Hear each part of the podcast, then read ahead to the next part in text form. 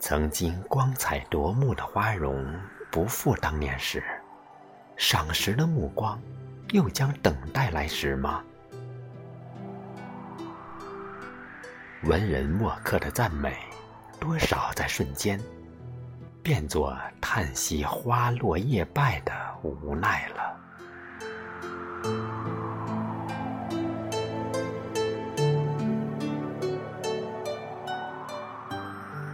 站在断桥之上，你瞥见湖面一片残荷，老枝枯叶惨淡零落，好不寂寞。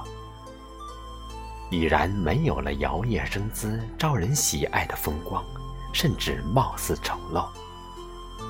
毕竟时过境迁，换成了可有可无的姿态，不屑于人们的赞美或者厌恶。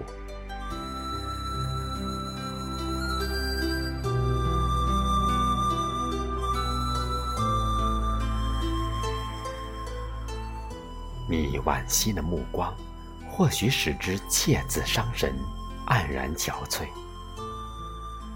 而我观之，其干枝败叶，意蕴犹在，有着另一番风情。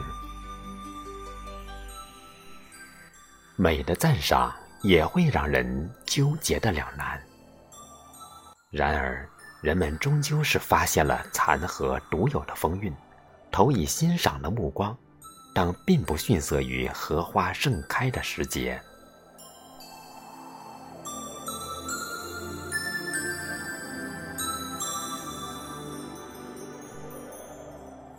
那残荷经秋冬冰霜洗尽铅华，褪去了鲜活的光泽，不再是靓丽的身姿，换来的是刚毅的张力和骨感的美态。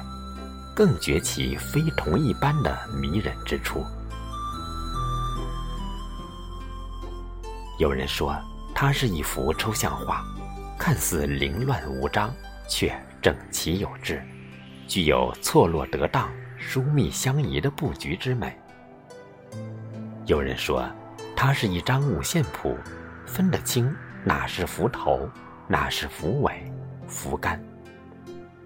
蕴含音律的动感之美，而我认为，它是一本形象生动的教科书，阐述美学理念的合理性，是自然之美的登峰造极。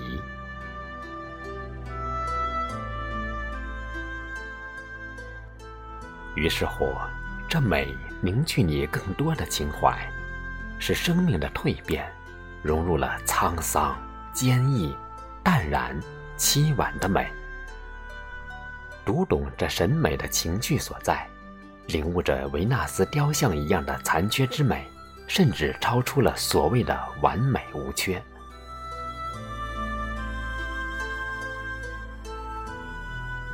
美似乎无法用语言表达，只是靠一种感觉、一种体味、一种领悟。这就无怪乎人们固执己见与挑剔，君不知懂得美才能发现美吗？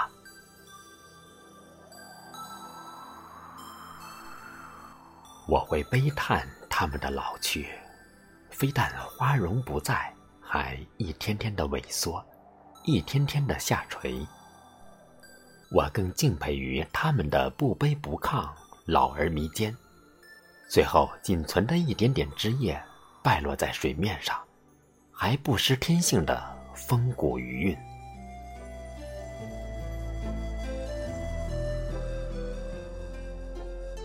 又一次注目凝望，追悟着斑驳光影里毕现的生命之美，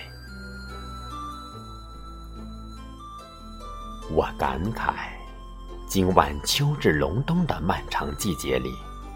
在百花凋零的萧瑟时光里，这些残枝败叶竟与一枝独秀的梅花为伍，而毫不逊色。